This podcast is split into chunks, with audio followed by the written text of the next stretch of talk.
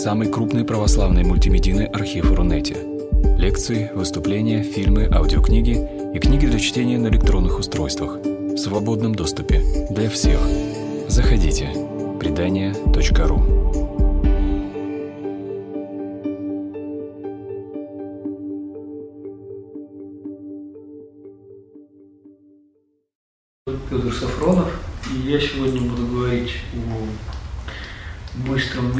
быстроте. И э, нужно сразу сказать, что мое право об этом говорить, оно не является каким-то образом специально обеспеченным, то есть я не, э, не специалист э, в какой-то из тех сфер, которые традиционно считаются связаны с э, временными оценками того, как быстро или медленно существует наш мир. И поэтому большая часть примеров, которые я буду приводить, она скорее связана с э, каким-то повседневным опытом и попыткой выделить, кристаллизировать из этого повседневного опыта что-то существенное для понимания того, как рассматривать э, быстроту и медленность. Э, и э, я бы хотел начать с э, короткой отсылки к рассказу Эдгара По, который называется «Низвержение в Мальстрем», в котором описывается, собственно, вот это самое происшествие, низвержение в Мальстрем, и настойчиво подчеркивается то обстоятельство, что существует некоторое беспокоящее рассказчика различие между скоростью, применительно к человеческому существованию, между скоростью и ускорением. Скорость – это некоторый э, более или менее устойчивый момент организации человеческого существования, и э, он, он кажется настолько хорошо освоенным, что, в общем, не требует какого-то специального к себе отношения, помимо тех ситуаций, когда э, его всеобщая понятность разрушается встречи с кем-то, кто так, так или иначе э, ну, существует э, с какой-то другой скоростью. Там, например, расхожее высказывание «дети растут со страшной скоростью, они как бы имеют другую какую-то скорость, чем взрослые». Но помимо вот такого рода э, ситуации, в общем, скорость это, это то, что не существует быстро или медленно само по себе. И именно вот этот э, парадокс, связанный со скоростью, был хорошо пойман еще Зеноном, когда он говорил о том, что можно уравнять ритм движения Ахиллеса и черепахи и представить себе ситуацию, в которой Ахиллес никогда не догонит э, черепаху. Напротив э, ситуации ускорения, то есть внезапно открывающегося какого-то пробела в существовании, она всячески сопротивляется тому, чтобы представить себе ее как что-то такое как бы домашнее, естественно сопровождающее мое существование. И, и, и именно поэтому часто и в э, истории России и, в истории других стран э, риторика ускорения сопровождает те моменты, когда явным образом нарушается вот этот вот самый э, устойчивый момент существования, то есть нарушается возможность двигаться с той скоростью в каком бы то ни было направлении, которое существовало раньше. А, пример тому относительно недавняя перестройка, которая выдвинула на на щит идеи ускорения. И, и, и современные многие дискуссии, э, связанные с необходимостью э, применить категорию ускорения или акселерации к развитию капиталистической системы, которая явным образом оказывается э, рассинхронизирована с теми способами самовосприятия, которые многим людям доступны, особенно в э, тех регионах мира, которые не являются странами этой капиталистической системы. А вот если опереться на это различие скорости как чего-то, что человеком осваивается до, в общем, степени незаметности, то есть у меня есть какая-то скорость, я, я с этой скоростью существую, и и, и она, э, ну, почти какой-то домашний момент, что ли, моего существования. И ускорение, которое, в общем, ни, никогда не является тем, с чем я существую, а чем-то, что, будучи политически или экономически инициирован, как бы перпендикулярно моему существованию и, в общем, скорее имеет нечеловеческий характер, то можно сформулировать э, несколько вопросов. Ну, вот, например, такой. Что было бы, если бы для людей существовала их скорость? То есть, что было бы, если бы не только ускорение мы бы замечали как что-то такое, что нас там тревожит или наоборот радует, а если бы и скорость, с которой мы существуем, э, обладала как какой-то интенсивностью, то есть она была бы э, не, не только в, в момент сна, когда наш э, биологический профиль там колеблется, да, там что-то ускоряется или замедляется, но и в моменты бодрствования для нас – Э, противопоставлено, и мы могли бы вот ощущать э, какие-то мгновенные перепады э, собственных скоростных режимов. А, и отсюда вытекает как бы другой вопрос, а что было бы тогда, если бы вот такая скорость для нас существовала с нами? Не оказывалось ли бы, что мы все время перескакиваем, перепрыгиваем из одного мира в другой, из мира более медленного – в более быстрый или из, из мира э, прерывистого в мир непрерывно длящийся.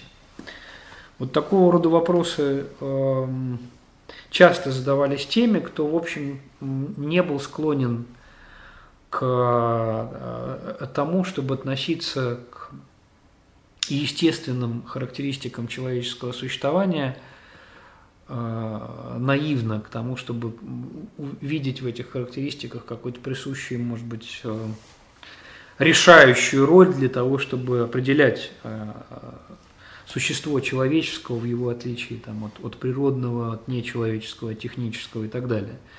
Известно, например, что Александр Веденский, один из абериутов, часто говорил о, как, впрочем, и многие другие абериуты, часто говорил о мерцающем или подмигивающем характере человеческого существования. И такого же рода э, термины случалось использовать и Василию Васильевичу Розанову. И вот это вот такое онтологическое мерцание или подмигивание, связанное с мгновенной сменой скоростных режимов, оно оказывается не синонимично ускорению.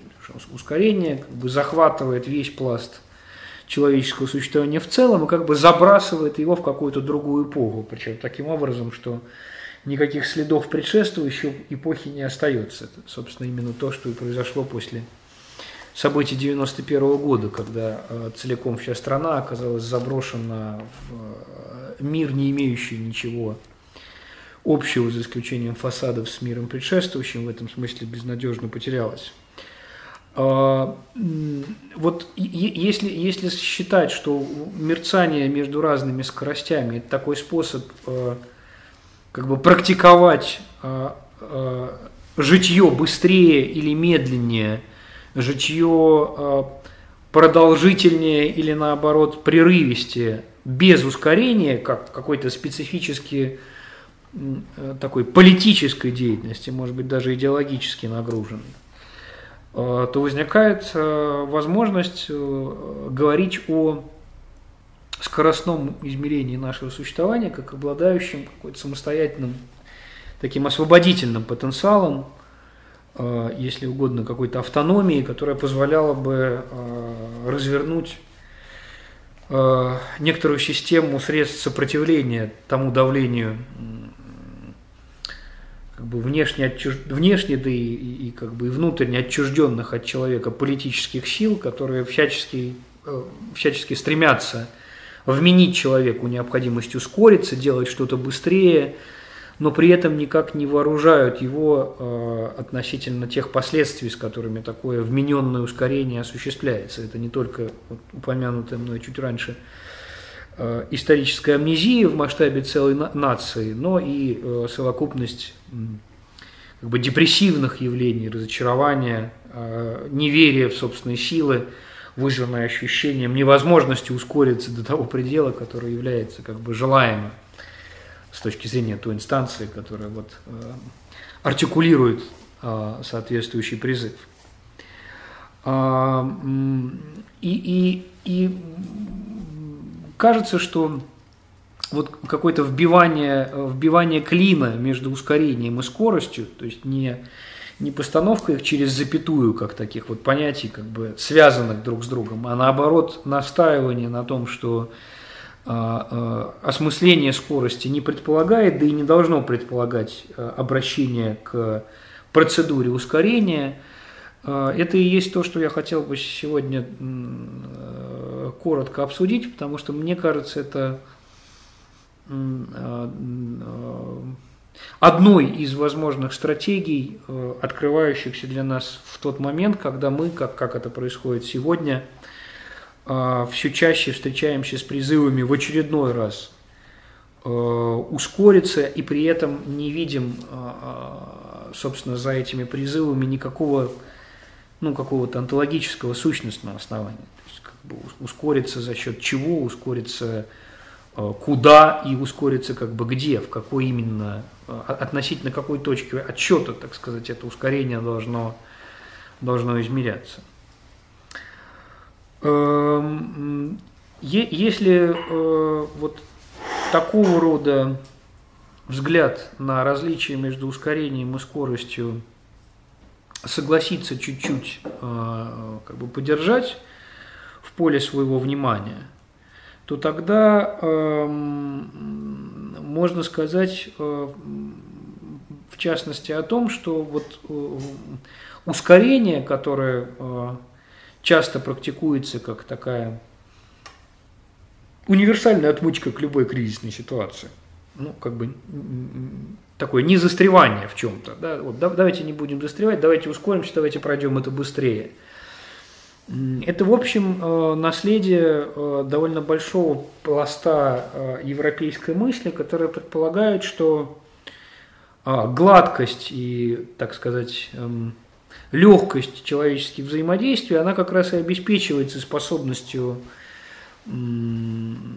человеческого рода принимать что-то в его мимолетной приходящести, да, то есть не, не фиксируясь на этом, а расставаясь с любым моментом отдельным довольно легко, то есть как бы не, не, не, не, не пережевывание, не погружение, а такая ситуация постоянной очистки своего сознания как бы мы, мы что-то пережили, и это что-то быстро ушло, и мы снова чисты для новых каких-то восприятий. В общем, это, эта идея, э, схваченная в частности в представлении о человеческом, создании, человеческом сознании как чистой доске табула раса, она кажется довольно, э, довольно продуктивной в тех случаях, когда мы объясняем человечность как специфически социальное свойство. Да? То есть, собственно говоря, наша социальность, она тем и как бы может поддерживаться с определенной точки зрения, что мы ни на чем не останавливаемся, не придаем ничему э, э, слишком э, большого значения и можем ускориться из любой точки, можем ее пройти и двинуться куда-то дальше. Вот эта вот как бы связь ускорения с такой постоянной онтологической очисткой, да, с, с снятием всего, что было ранее, и захватом каких-то новых впечатлений, выглядит э, с некоторого, с некоторого угла довольно репрессивной технологией, потому что оказывается, что наша способность куда-то продвинуться – связано с нашей способностью что-то уничтожить э, в самих себе и в тех обстоятельствах, которые, вообще говоря, могут и не быть настолько простыми, чтобы мы с ними могли так вот легко расстаться, как бы отбросить их и продвинуться куда-то дальше. А, э, ускорение э, вольно или невольно оказывается тогда некоторые технологии концентрации в том смысле, который Э, который недалеко отстоит от э, прямого, прямого контроля, да, потому что я могу ускориться по стоку, поскольку я в состоянии овладеть собой, сконцентрироваться до той степени, которая ну, не, не позволяет мне э, замедлиться, не позволяет мне э, застрять в чем-то, не позволяет мне зайти на какие-то бесконечные круги повторения тех или иных депрессивных переживаний. И вот эта вот э, цепочка ускорения, концентрация, продвижение вперед, очистка э, и так далее, она, э, в общем, очень хорошо резонирует с устройством многих институтов современного капиталистического общества, которые в значительной степени построены на том, что возможность э, сконцентрироваться, продвинуться вперед и так далее, внедрена на, уровне как бы, самых элементарных технических устройств, которые там даже в случае наших мобильных телефонов или других гаджетов предполагают возможность очистки, дефрагментации, э, перезагрузки и так далее. Да? Вот, э, решающий ну и, конечно, решающие возможности ускорения, в том, в том, в том, в том, смысле, в том числе и в чисто аппаратном смысле э, набора какой-то дополнительной мощности. А, тем самым, э, попадая вот в круг этих метафор и этого словаря, ускорения, очистки и так далее, э, человек, он тоже становится своего рода гаджетом, да, своего рода устройством, может быть, не столь совершенным, как какие-то другие технические устройства, но тоже функционирующим в той же логике э, э, наращивания собственной производительности. И не случайно э, в этом смысле, что сама идея ускорения, она для экономической теории современной является как раз ключевой, когда речь идет о обсуждении повышения производительности труда или ее стагнации и так далее, которые, в общем, оказывается завязано как раз на эту возможность ускориться, осуществлять большее количество операций в меньшее число единиц времени и, соответственно, а, добиваться э, добавленной стоимости с наименьшими возможными издержками. А, вот все, все эти контексты, они э, э, в своей такой, ну, даже, может быть, немножко нарочитой очевидности э, являются частыми островками многих современных политических и экономических дебатов. В частности, сама идея производительности труда оказывается часто ядром ведущихся, в том числе и в современной России, дискуссий о некотором странном парадоксе, связанном с тем, что технологии позволяют ускоряться все больше и больше, но человек по какой-то не очень понятной причине ускоряться отказывается. А, сегодня не только Россия, но там, например, и Соединенные Штаты – оказывается в ситуации постоянно углубляющегося разрыва между скоростью технологий и скоростью человеческого труда, которая, вопреки прогнозам многих, не растет так, как, как это ожидается. Напротив, она на протяжении уже многих лет стагнирует.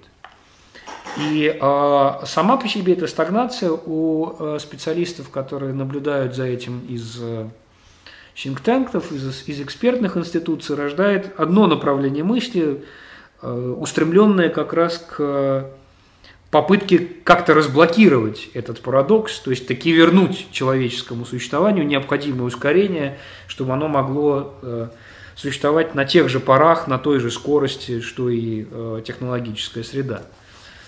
Но, на мой взгляд, стоит более серьезно отнестись к этому всеобщему замедлению производительности труда, и увидеть в нем э, углубляющийся разрыв между ускорением и скоростью, который э, э, является не просто каким-то частным моментом в существовании современной цивилизации, а ситуацией, предлагающей нам определенный ну, решающий выбор.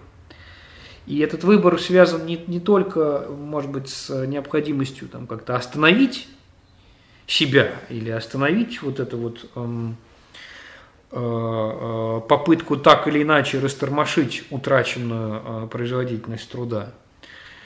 Сколько вообще с представлением о том, в какой мере нам необходима концентрация, вот эта вот сосредоточенность, собранность как э, те качества, вокруг которых и дальше сто, строит, стоит выстраивать понимание человека. Да? То есть, стоит ли нам э, и, и, и дальше говорить о том, что вот человек – это существо, которое сконцентрировано, собрано, которое обладает некоторым волевым импульсом, и за счет этого волевого импульса действительно может выходить из любых обстоятельств, э, как бы преодолевая их, не застревая в них и продвигаясь куда-то дальше – или стоит с, с настороженностью отнестись к идее о том, что человек – это существо, которое обладает способностью концентрироваться, а стало быть ускоряться и двигаться вперед, не застревая на каких-то на каких ситуациях, в силу того, что сам язык концентрации, собранности и скорости сегодня приобретает явно нечеловеческие черты, которые угрожают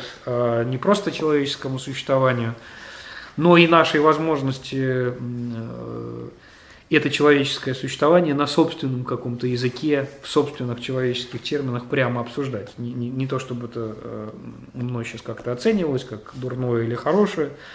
Я просто э, хотел бы здесь отметить, что дальнейшее развитие языка сконцентрированности и собранности предполагает, что, в общем, многими современными теоретиками уже отрабатывается как бы сознательный переход к осмыслению человеческой проблематики в нечеловеческом языке, о установлении такой как бы глобальной симметрии человеческих и нечеловеческих акторов, где э, уже не остается возможности для того, чтобы обсуждать, скажем, какие-то моральные или этические вызовы, как принадлежащие к э, ну, какой-то специфической области человеческого существования.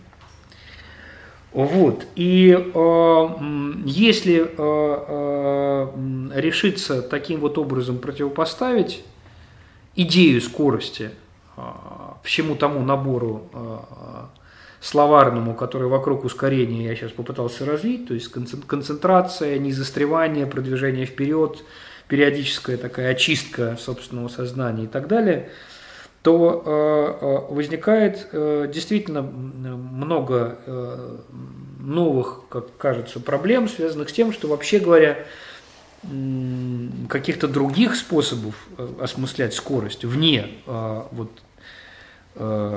отсылки к какому-то режиму онтологического апартеида, то есть как бы вне противопоставления тех, кто движется быстрее или медленнее, тех, кто может э, преодолевать те или иные частичные обстоятельства, и тех, кто в них застревает и так далее, у нас довольно мало, если не сказать вообще нет. А, и настояние на том, что нам стоит попробовать э, их развить, э, это одновременно и настояние на какой-то попытке избавиться от того языка, который вменяет явно или неявно вольно или невольно вот, э, разного рода техники сегрегации а, всем тем, кто им используется, э, кто, кто его использует. Как можно было бы думать о, о скорости, если не э, в терминах ускорения и, и, и, и, и вот этого продвижения вперед, и какой-то очистки от прошлого и так далее? Здесь опять я хотел бы вернуться к упомянутому уже раньше э, рассказу Эдгара По «Низвержение в Мальстрюм». А, и, и вот этой вот идеи мерцания важной для некоторых э, российских мыслителей. Потому что для них эм, э, внезапно эм, возникающая бездна в морской пучине это, это такой момент как бы какого-то перепрыгивание, но перепрыгивание к какому-то совершенно другому состоянию собственного духа. То есть э, момент разделения, если угодно, времени биологического существования человека и времени его, э, как бы устарело не звучало это слово, экзистенциального самопонимания. Частности, э, главный герой рассказа «Низвержение в Мальстрем», он как бы ведет э, свой рассказ из точки, отстоящей всего на три года от того события, которое описывается, то есть вот от вот этого драматического э, происшествия, которому он стал свидетель, но он представляется нам Эдгаром По как глубокий старик, хотя ему, э, как мы потом узнаем, не так уж много лет, и в целом причиной вот этого драматического изменения его внешнего облика явилась как раз необычайно сильное экзистенциальное переживание. Но э, меня здесь меньше интересует как бы, такой драматический, может быть, даже внешний театральный эффект, который там э, По в рассказе предъявляет, сколько сама идея того, что скорость, она не про а, как бы изменение от чего-то а, более медленного к чему-то более быстрому, да, то есть скорость это не как какая-то ручка, которую можно переместить с одного деления на другое, а скорость это про какое-то специфическое расщепление существования, и, собственно, нельзя назвать скоростью результат этого расщепления, то есть нельзя сказать, что старик в рассказе Эдгара По, который рассказывает о своем экзистенциальном переживании, существует как бы быстрее, чем тот молодой человек, э, э, который существовал до момента этого низвержения в Мальстрем. Речь идет скорее о том, что ну, вот между ними пролегла какая-то какая трещина, они как бы отделены э, друг от друга, и эта отделенность одного и другого, она, собственно, и является которая сама очень, очень тяжело поддается прямому описанию, она, собственно, является скоростью. То есть, как бы скорость – это такая воронка, которая, раскручиваясь, э, отделяет одно от другого, но при этом не принадлежит целиком ни одному, ни другому. И э, тогда, э, если э, э, вот такого рода э, способ э, разговора о скорости принять, то э, вопрос, который я раньше поставил, что было бы, если бы для людей э, существовала скорость, он как бы приобретает характер такого, если угодно, вызова, потому что для людей может существовать скорость только в одном случае – когда э, эти люди выходят на грань э, событий, э, как бы заметно превосходящих возможности их человеческого восприятия и вообще, и вообще все то, что может как бы человек буквальным образом вынести. То есть скорость для людей существует ровно в тот момент, когда они по тем или иным причинам встречаются с чем-то, что вообще говоря, ну как бы к человеку не, не не, не, не, не, не ориентирована по отношению к человеку. И человека как такового, отдельную человеческую единицу, его внимание даже не, не то чтобы не склонно принимать, ну, а просто как бы в другом немножко масштабе, что ли, существует. И э, любопытно, что эпиграф э, к этому рассказу по низвержению в Мальстре, взят из э, текста одного протестантского английского писателя Джозефа Гленвилла, а, вот, где он, а, обращаясь к теме различия человеческого и божественного пути, вот, говорит о том, что его пути – это пути не наши. Вот, собственно, скорость – это как раз и есть а, тот момент, когда мы заступаем на какие-то не наши пути. И сама идея, что человек может заступить на какой-то не свой путь, она в свете вот различия скорости и ускорения, которые я попытался чуть, чуть раньше э, зафиксировать, выглядит довольно принципиально.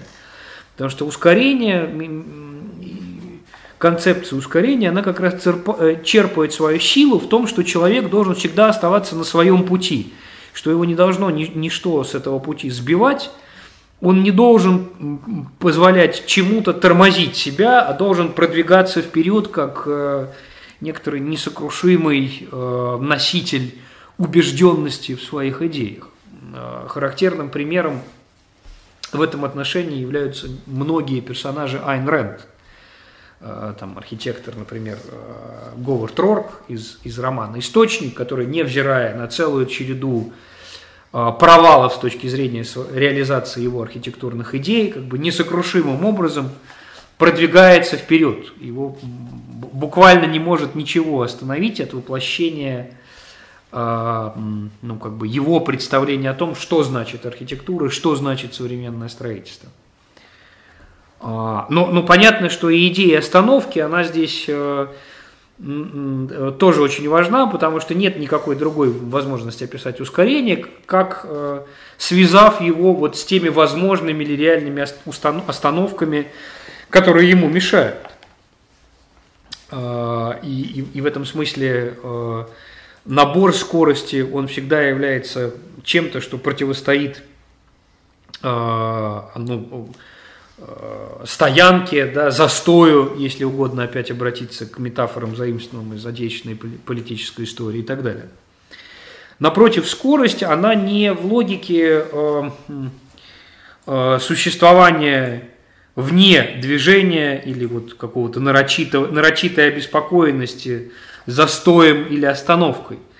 А, а, она про другое, она про внезапное э, перемещение в ситуацию – чего-то, что вообще говоря никак не было связано с, э, моим предшеств... с моей предшествующей траекторией, и из этой предшествующей траектории непонимаемой, более того, непонимаемой из того, из той перспективы, в которой я очутился после того, как вот это вот скоростное, скажем так, э, скоростное событие, вот скорость как бы меня как-то задела э, или затронула.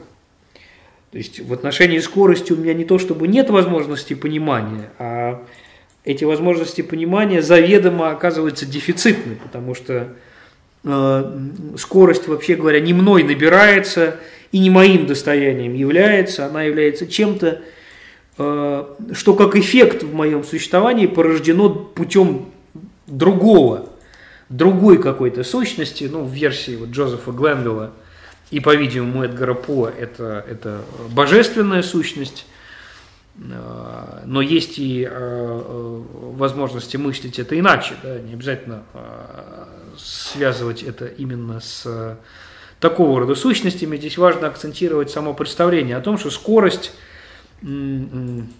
как бы это безотносительный феномен, да, в, в разрез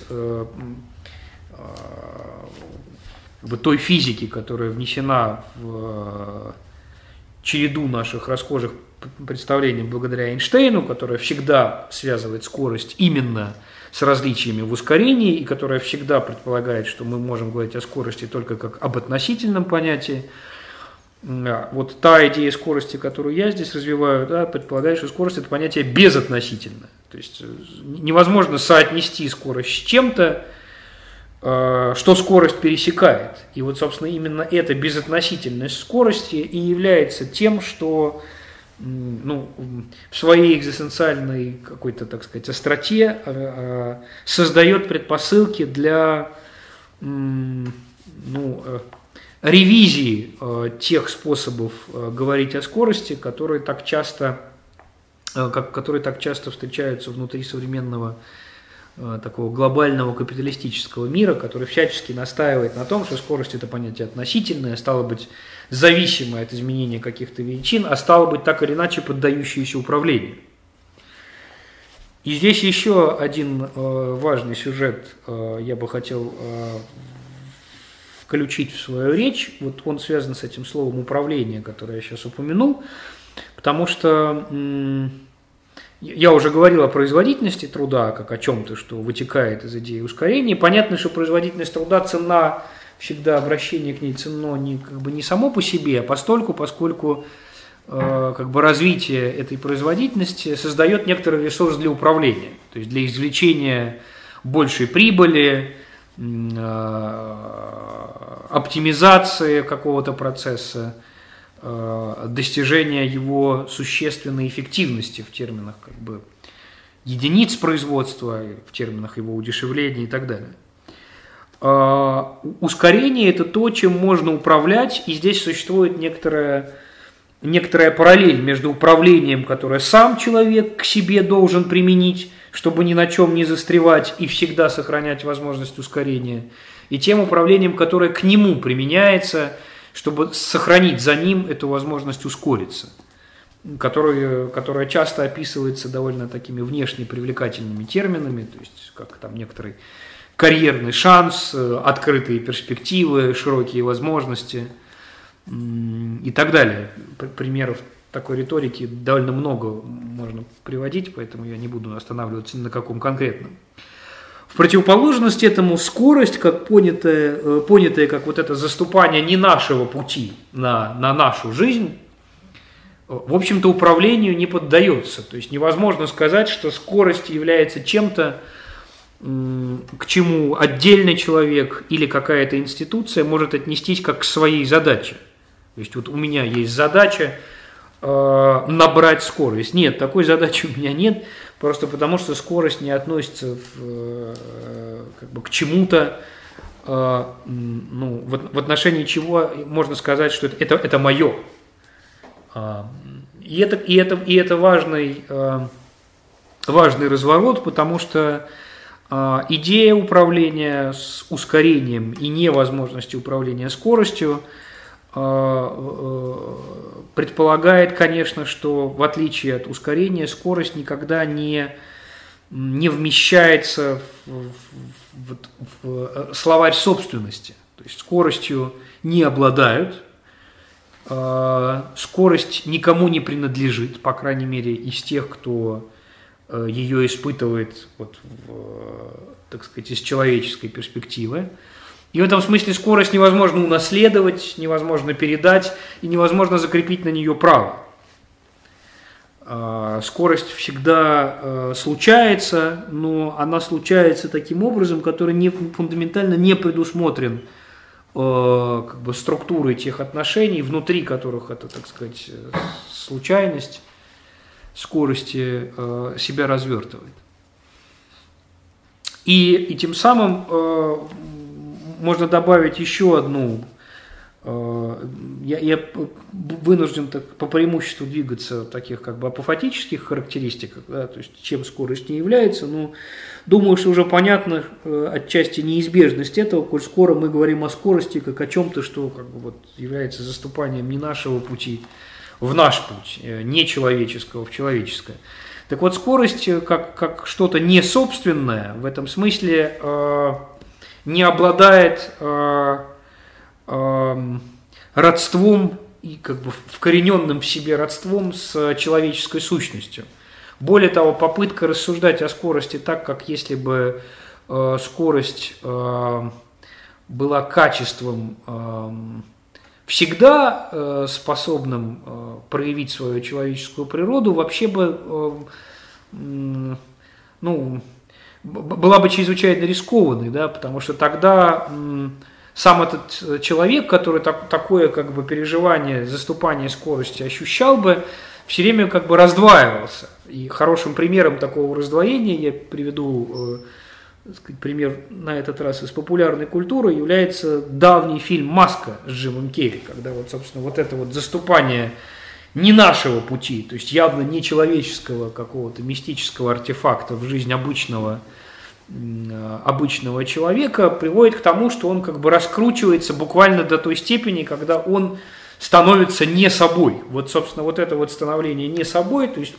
полное, э, как сказать, слетание с онтологических всяких привязей и катушек, это и есть, э, может быть, э, более менее пугающее, чем в низвержении Мальстрем По, но тем не менее тоже вполне удачное, на мой взгляд, отображение того, что такое заступание скорости.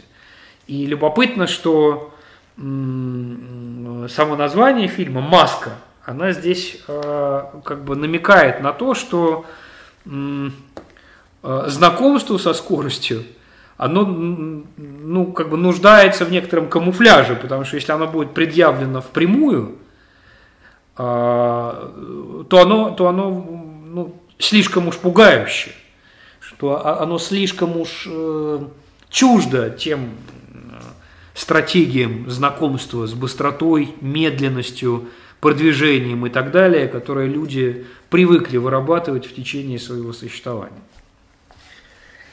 А, вот, ну и, э, то есть мы как бы сейчас еще один э, здесь сделали, так сказать, виток в этой воронке низвержения в скорость. Да? Значит, скорость, она, а, как я уже сказал, не поддается управлению, скорость, она не связана с предикатами собственности, то есть она не может быть выражена на языке права, ее невозможно освоить как некоторый юридический конструкт.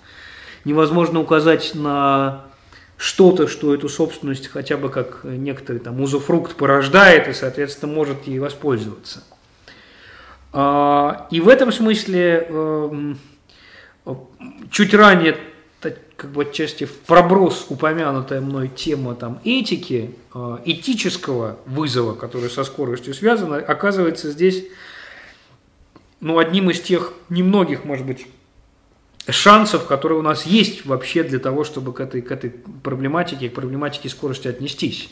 Потому что если к ней невозможно отнестись как к проблеме юридической, и если к ней невозможно отнестись как к проблеме ну, такой как бы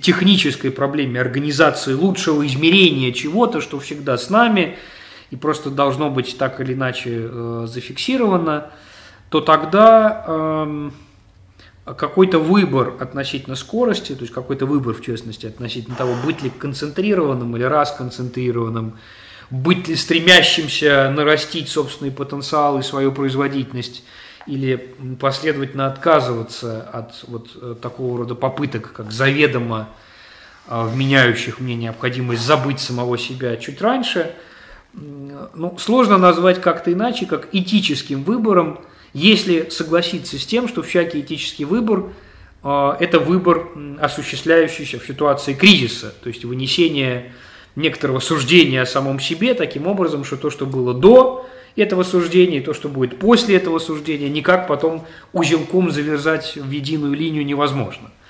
Вот если таким образом э, понять этическое, да, как момент э, э, как бы разделения до и после, или, или стояние на той линии, которая это до и после разделяет, таким образом, что они уже перестают быть до и после, а просто как бы оказываются э, в разных э, онтологических мирах, в разных, может быть, режимах даже, то, наверное, э, именно этот э, способ обсуждения скорости является э, вот той перспективой, которая, которую я, которая здесь э, мне, мне, наверное, наиболее близка. И э, эта перспектива такого как бы настояния на этическом отношении к скорости, Э, настояние на представлении скорости как чего-то, что в, в тот самый момент, когда я, так сказать, из своего пути на не свой путь э, заступаю, или когда этот не мой путь меня как бы рассекает или пересекает, э, это, это требует э, э, ну, немножко, немножко других э, Э, немножко других ориентиров для последующего развития мысли, которая вот таким образом к скорости отнеслась. Потому что если в качестве ориентира уже не выступают, там, допустим, какие-то экономические сущности, производительность труда, не выступают какие-то политические сущности, например, там, управление, а, а, то тогда а, что из круга а, как бы, человеческого обихода остается вот внутри э, того пространства, которое сохраняет хотя бы, хотя бы отдаленную возможность к э, такого рода этическим выборам относиться.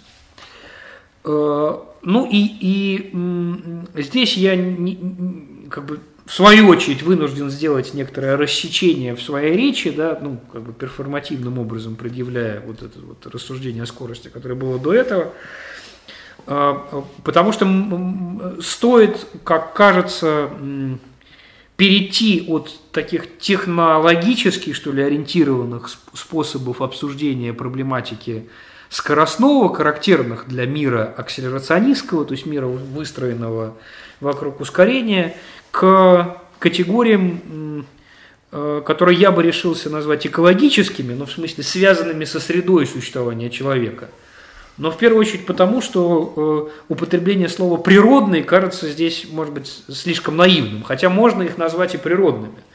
Э, что я имею в виду? Я имею в виду, например, такого рода опыты, как э, деторождение, которое очевидным образом существенно рассекает существование всех кто к нему причастен, но в первую очередь, конечно, женщина, рождающая ребенка, и рассекает таким образом, который невозможно просто, ну, как бы, невозможно э, описать из логики вот как бы ускорения, да, то есть как бы сказать, что сам этот факт рождения ребенка придал некоторое новое ускорение, э, обеспечил какую-то, так сказать, большую производительность и так далее. Сама карикатурность применения там, или там повысил управляемость чего-то где-то как-то, да, сама карикатурность э, применения такого рода терминов здесь, она хорошо выступает в том обстоятельстве, что любая государственная инициатива, направленная на управление демографией, так или иначе обнаруживает свою ограниченность, ну, в силу того, что государство здесь сталкивается с чем-то, что явно на его путях не лежит, то есть как бы относится к естественной среде человеческого существования, не поддающейся контролю даже того государства, а, которое, как современное государство, всячески претендует на управление жизнью, да, на развитие какой-то своей биополитической такой а, компетентности. А, в этом смысле феномен деторождения и вообще возникновения жизни а, а, стоит, как, как, как представляется, высвободить вот от того круга ассоциаций, который э, э, современной мысли навязывает э, идущая от Мишеля Фуко завороженность властью, которая способна якобы с необычайной силой контролировать человеческое существование. Это вот та самая биополитика, которую я Э, сказал чуть раньше. Я бы э, предпочел, э, удерживая сам термин биополитика, да, во всей его неоднозначности, указать как раз на то обстоятельство, что современное государство в значительной мере тяготеет не к био, а к некрополитике. Сам, кстати, этот термин некрополитика введен некоторое время назад философом, африканским философом Ахиллом Бембе – так вот, э, современное государство, которое практикует во всех э, своих, так сказать, э, инстанциях, от, от продвинутых, развитых государств до государств развивающихся, разного формы ускорения, нагнетания производительности и так далее, так или иначе ведет человеческое существование к его совершенной изношенности. И изнашивание этого человеческого существования, маскируемое более или менее совершенными системами там, здравоохранения или пенсионного обеспечения, все-таки не должно маскировать, э, э, как кажется, от нас то обстоятельство, что государство капиталистического типа, которое претендует на возрастающую э, способность управлять, в том числе и чисто природными процессами, относится к этим природным процессам как к чему-то, что может быть исчерпано вплоть до полного нуля, то есть, собственно говоря, уничтожено и переведено свою противоположность, то есть, то есть в смерть. С другой стороны, э, было бы очевидным нонсенсом, который, который естественно, вызывает как бы моральное отвращение, утверждать, что вот процессы деторождения и вообще возникновения жизни имеют своей целью вот как бы а, имеют своей целью смерть. Хотя понятно, что каждый рождающийся человек, как и каждое рождающееся существо живое в целом, конечно, рано или поздно умрет. Да? Но, э, тем не менее, вот эта вот отделенность э, волнующего опыта рождения от неизбежно предстоящей смерти как раз и демонстрирует различие как бы, пути нашего и не нашего. Потому что в тот момент, когда это рождение случается и как бы, заступает в наш безуспешно ускоряющийся мир какая-то другая скорость, те, кто является свидетелями этого события, конечно, не думают, ну, хочется, по крайней мере, так предполагать, что они не думают о неизбежно предстоящей смерти, а наоборот погружены в какие-то другие радостные переживания, вот, связанные с тем чудом, которое перед ними происходит. А с этой точки зрения, когда мы говорим каждый раз вот о чем-то, что связано с возникновением жизни, будь то это деторождение, будь то это э, появление на свет какого-то другого э, существа, мы всегда испытываем э, необходимость так или иначе апеллировать к идее скорости. Ну, в том смысле, что бывшее раньше существо как-то, существование наше как-то замыкается и начинается какое-то другое, там, в качестве родителей или в качестве новорожденного и так далее. Но с другой стороны, мы чувствуем, что э, сама, сама наша э, возможность об этом говорить, она э, подвергается сразу довольно существенным испытаниям. Потому что как, как только это существо, э, новое родившееся существо появляется на свет, тут же достаточно быстро задействуется система э, э, разветвленных как бы некрополитических таких убийственных аппаратов государства, которые хотят разметить это как точку внутри некоторого процесса, естественным окончанием которого является регистрация другой точки, то есть смерти. Да? Государство претендует на то, чтобы регистрировать рождение и смерти, записывать все происходящее. И сама эта идея записи оказывается, кстати, чем-то, что э, в последнее время приобретает все больше и большее значение, когда мы обсуждаем разного рода формы ускорения. Да? Любопытно здесь, что в таких далеко отстоящих друг от друга сферах, как там, я не знаю, например, футбольные матчи и дорожное движение, э, идея контроля скорости, перемещения там игроков на поле или автомобилей э, по городским или там сельским дорогам сегодня накрепко связана с нашим совершенством с, в системах регистрации этого ускорения. Да? То есть ускорение, вообще говоря, существует там и тогда, где есть возможность его записать и зарегистрировать. И э, э, стоит, наверное, э, э, вот в развитии э, развиваемого здесь противоположения ускорения и скорости задать вопрос о том, в какой, в какой мере э, вот это вот записывание, реги, навязчивое регистрирование, ускорение может быть э, отделено от скорости, да, то есть как бы скорость как то, что вот этой самой записи, регистрации не поддается, или, по крайней мере, поддается только постфактум в тот момент, когда что-то уже расщепилось и, так сказать, безвозвратным образом э, разделилось. Кстати, стоит здесь также заметить, что многочисленные попытки профанировать вот это событие заступания какого-то не нашего пути в наш путь, расщепление до и после каким-то образом, который вот не, не позволяет их потом обратно составить в какую-то непрерывную линейную последовательность, они очень часто связаны с возможностью, э, с попытками вот, зарегистрировать, записать тот самый момент, когда скорость происходит, да, вплоть до ну, какой-то там, например, поверхностной одержимости, я не знаю, современного телевидения, э, регистрации природных катаклизмов в тот самый момент, когда они случаются. Да, вот прямо буквально заглядывание там, в жерло вулкана, око тайфуна э, и, так далее и тому подобное.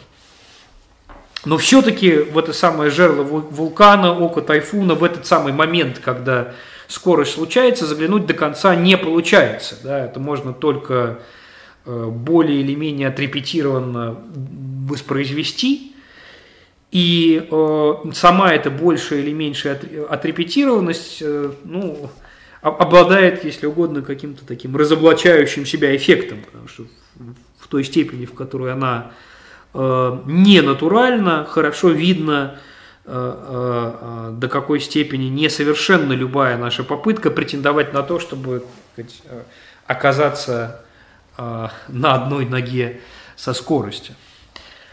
Эм, и еще одна тема, которая в связи с этим я хотел бы, я, я как бы здесь двигаюсь таким режимом вариации, то есть не, не линейного рассуждения, а э, таких разных, если угодно, нитей, которую я вокруг основополагающего различия ускорения и скорости пытаюсь развить. Так вот, еще одна такая нить, которую я здесь э, хотел бы протянуть, связана с э, устройствами, э, с измерительными устройствами. То есть, есть классическая работа английского историка Эдварда Томпсона, который еще в 65-м, кажется, году говорил о том, что момент в истории современной цивилизации, который связан с четкой э, способностью четко фиксировать э, равные временные доли и сопоставлять эти равные временные доли с организацией трудовых и бытовых процессов, очень короткий. Да? То есть, собственно говоря, феномен так называемых точных часов и точности это, это, это э, изобретение нового времени.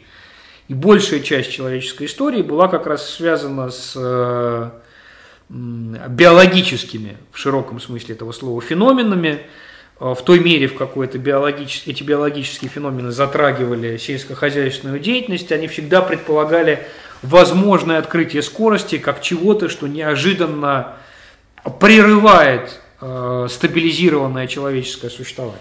Ну, там, не знаю, Кембриджская экономическая история Европы справедливо пишет о том, что едва ли не до начала 19 столетия э, существование человечества было цепочкой таких э, сельскохозяйственных шоков, да, переживаемых в результате очередного там, голода, неурожая, э, пандемии растений и так далее. Да, вот как раз вот тех моментов, когда скорость природных процессов обнаруживала свою отчужденность от а, более или менее несовершенных способов а, человеческого контроля над ней. И вот это вот как бы шоковое существование, то есть существование, которое всегда имеет в виду возможность радикального э, размыкания устоявшегося порядка какими-то обстоятельствами, которые в область управляемого человеком не входят, э, перестало быть нашим достоянием в тот момент, когда появились точные часы, потому что эти точные часы создают некоторую иллюзию э, контроля скорости, и они как бы приватизируют не наш путь времени, помещая его вот в ну вот в картинку цифер, циферблатов, некоторое устройство, запечатывая его там. А, но это, это, это ложная уверенность, постольку, поскольку э, способность контролировать вот это вот точное время, она по-прежнему обладает достаточно ограниченной способ, как бы, сферой действия, и она никак, э, что самое существенное, не сказывается на Э, возможности природы преподнести для нас тот или иной шок, который как бы происходит в буквальном смысле этого слова не по расписанию. Э, опять приводя примеры скорее из медиасферы, вот э, хочется вспомнить относительно недавнее извержение исландского вулкана с непроизносимым названием, которое как бы было опознано как событие именно в силу того, что оно сбило расписание большей части аэропортов Европы. То есть оно, собственно, оказалось событием постольку, поскольку оно вот эту вот самую точность э, исполнения регистрируемого часами времени в явной форме и довольно легко сорвало. Э, невзирая на такой экстраординарный и единичный характер этого события, ничто не мешает нам утверждать, что идея шокового времени, то есть времени, которое случается через заступание как бы не наших путей, природных, божественных, каких-то еще э, в наши, э, не, не, не, так уж э, не так уж сингулярно и не так уж уникально, как это может показаться. А, собственно говоря, примеры, которые я приводил чуть раньше, связанные с э, деторождением, с появлением жизни, они и должны были это продемонстрировать. Сама идея шока, а, какого-то переживания, которое невозможно, а, э, как бы так сказать, по часам в строгом смысле этого слова распланировать, хотя понятно, что э, часы в этот момент не останавливаются, ну, она, она требует какого-то, пусть и не очень удобного и не очень хорошо описываемого в, э, в каких-то терминах естественного языка, но все же требует постоянного к себе внимания и, и некоторой другой Э, некоторой другой, что ли, способности восприятия, такой способности восприятия, которая оказывается э, готова к тому, что человек э, встретит, увидит, услышит и, и так далее.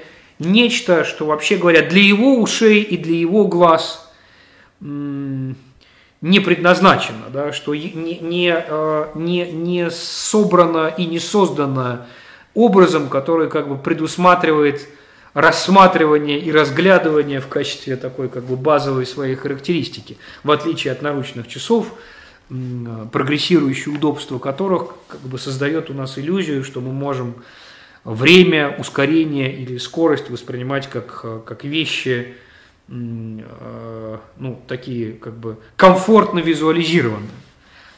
И, и, и это, наверное, последний небольшой такой сюжет, который я хотел бы здесь э, затронуть, э, степень, с которой э, развлечение ускорения и скорости нарушает наши конвенции по поводу удобства и комфортабельности человеческого существования.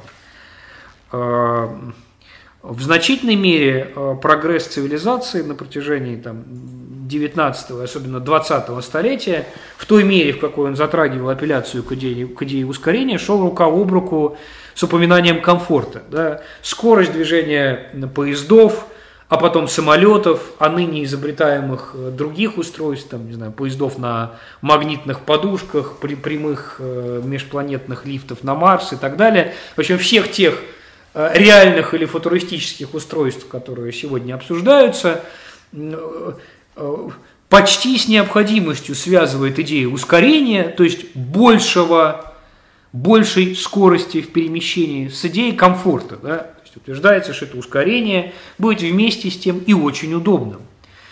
И кажется, что это не просто рекламный такой вот э, маркетинговый ход, а действительно некоторая э, фундаментальная особенность современной цивилизации, которая может говорить о чем-то, что является быстрым или медленным только с той точки зрения, которая а, позволяет нам это быстрое и медленное в одинаковой степени а, удобно ставить себе на службу, скажем так. Да?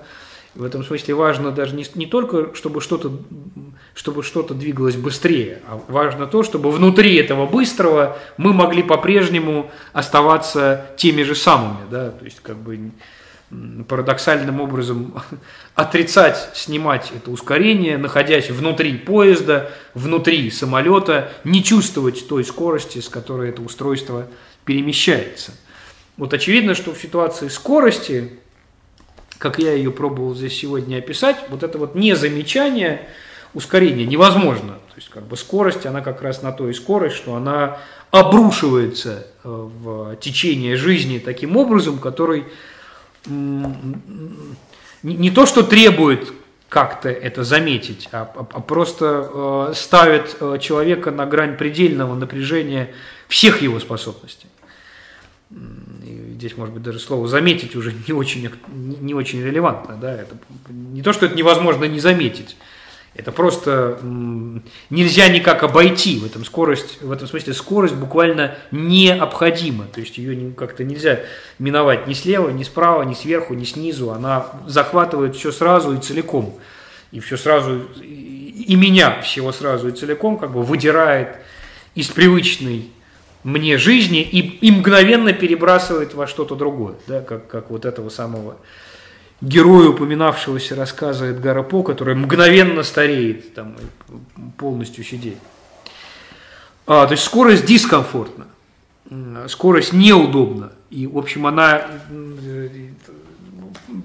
Понятно, что и, и, и, и деторождение э, вряд ли кто-то рискнет назвать э, совершенно комфортным процессом, да, оставляя в стороне э, там, литературные примеры. Но существенно, что это дискомфортность и неудобство, э, связанное со скоростью, а, а, содержит в себе и, и, ну, и какую-то какую надежду, какой-то шанс.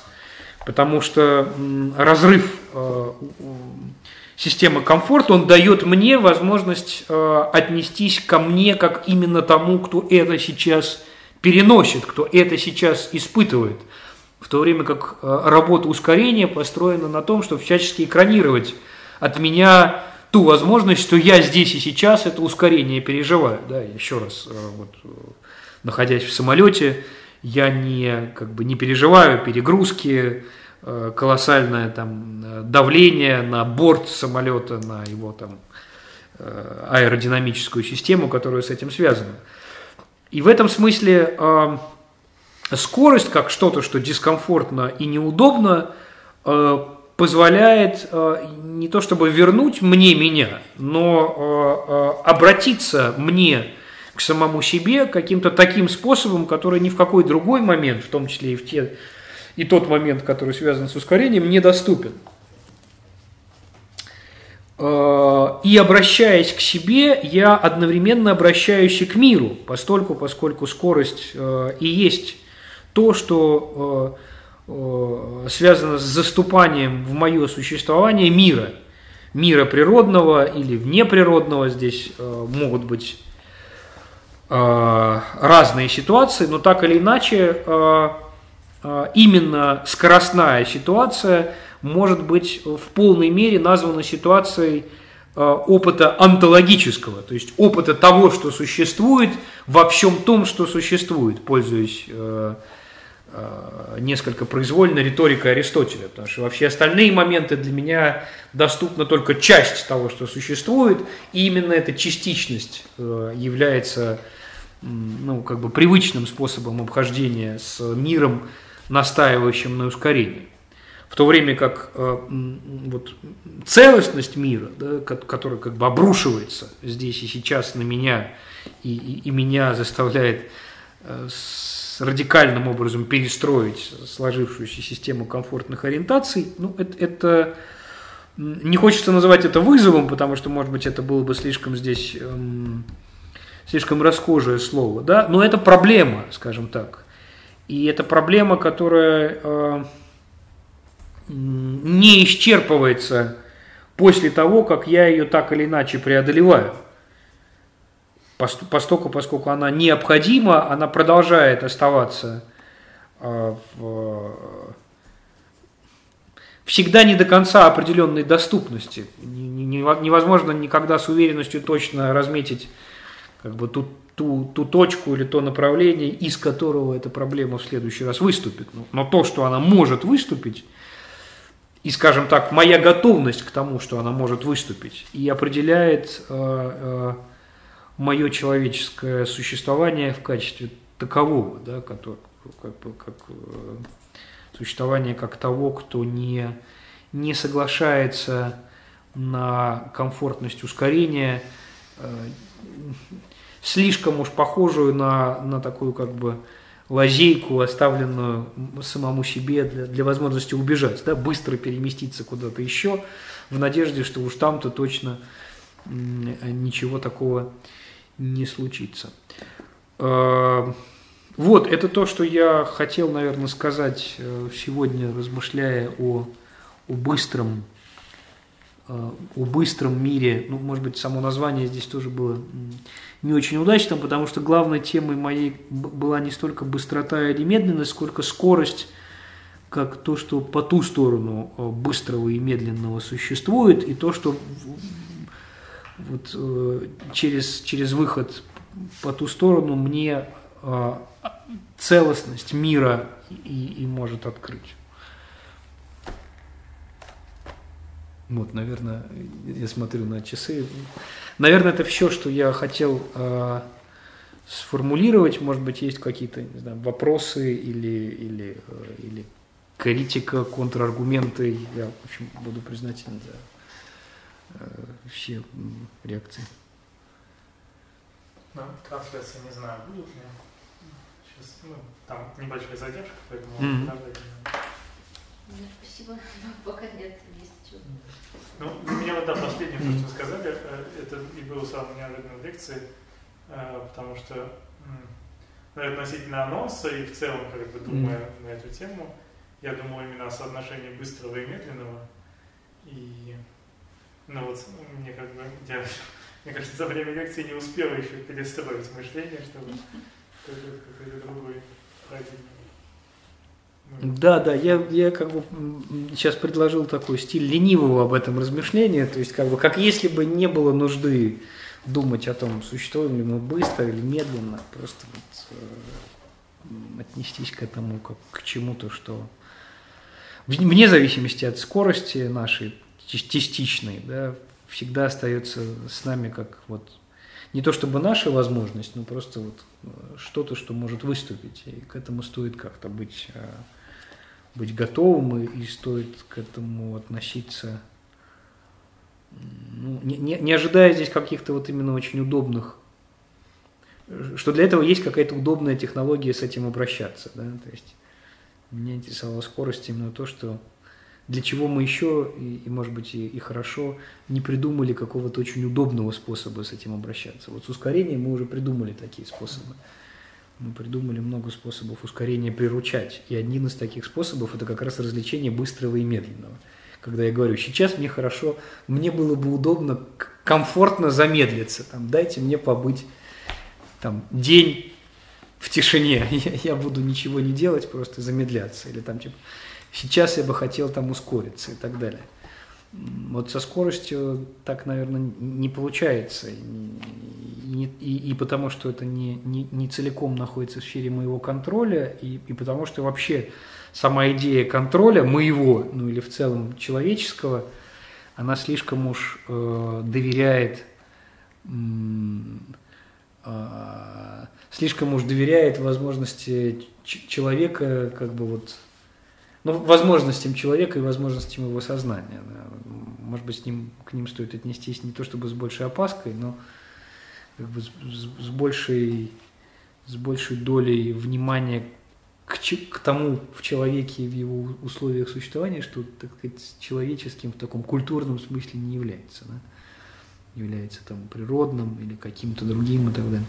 Ну, вот можно тогда, у меня mm-hmm. вначале я сейчас вспомнила был такой вопрос, вы говорили а, о метафорах, которые соответствуют mm-hmm. ускорению, это метафора в таком в человеческом mm-hmm. мире, метафора карьерного роста, метафора mm-hmm. а, каких-то таких вот ну, преодолений каких-то, mm-hmm. да, если я правильно понимаю. Mm-hmm. А когда говорили о человеческом мире, о, о скорости, то это в основном как бы был способ определения Э, чем скорость не является. То есть mm-hmm. можно ли здесь какую-то какую-то метафору привести для скорости вот в, в таком человеческом мире, чтобы лучше прочувствовать, что это, чему она соответствует, mm-hmm. какие какие, не знаю, явления, вот, на каком-то, как, как, в каком-то экзистенциальном смысле, вот, чему она соответствует?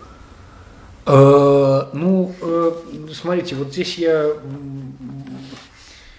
Здесь я боюсь показаться излишне литературным, да, но вот я вспоминаю то место из Лаврентьевской летописи, где описывается впечатление э, русских послов от храма Святой Софии, когда они как бы вдруг, как летопись сообщает, потеряли ориентацию и, и не могли понять, они где находятся, на небе или на земле. Вот э, метафора света ну, в смысле, что их там потрясло? Вот они заходят в здание, которое, ну, снаружи стены, стены, стены, стены. Бац, внутри какое-то такое большое светоносное пространство. Ну, вот, например, такого рода метафоры, да, по-видимому, могли бы здесь работать. Ну, то есть, как, как, хотя я отдаю себе отчет в том, что она, может быть, ну, не всегда кажется очень хорошо, ну, ее сложно современному человеку, видимо, так воспринять, как э, посланцем Владимира Э, больше тысячи лет назад, потому что для них само, само соединение крупного большого архитектурного объема и его необычайной светоносности выглядело парадоксальным. Но вообще э, любой, любой контекст, который предполагает вот некоторую, э, некоторый неожиданный перепад э, внутреннего и внешнего, который как бы невозможно заранее предсказать, он, мне кажется, вот продвигает нас немножко к к скорости. Да? Ну, то есть понятно, что и опыт деторождения тоже, он же часто и врачами, там, и философами, он вот вокруг вот этого идеи перехода от того, что внутри было, к, к, ну и, и связь самой идеи, там латинское слово концепт, да, зародыш отсюда же, да, то есть то, что как бы было внутри, а потом неожиданно оказывается как бы снаружи, но при этом как бы оно не, не перестает быть э, менее, э, более понятным, оно не становится, да, то есть нужно еще как-то с этим работать, к этому нужно как-то относиться. Вот, ну то есть и, вот та, та часть моего рассуждения, где я приводил какие-то примеры, связанные с опытом деторождения, она для меня была не случайна, потому что э, и буквально как физиологический процесс, и опосредованно как способ описывать э, рождение мысли, ну, то есть там у Сократа, Маевтика, у средневековых схоластов и так далее. И это одна из тех, э, ну, в том числе и метафор, которая, на мой взгляд, хорошо, ну, вот этот вот феномен скорости схватывать. Да? То есть э, в этом смысле как бы философское мышление, оно тоже находится на стороне скорости, потому что оно, ну, оно как бы не быстрое и не медленное, оно вот перпендикулярное, да? ну, то есть оно э, направлено на то, чтобы вскрывать какие-то точки комфорта в расхожем человеческом существовании.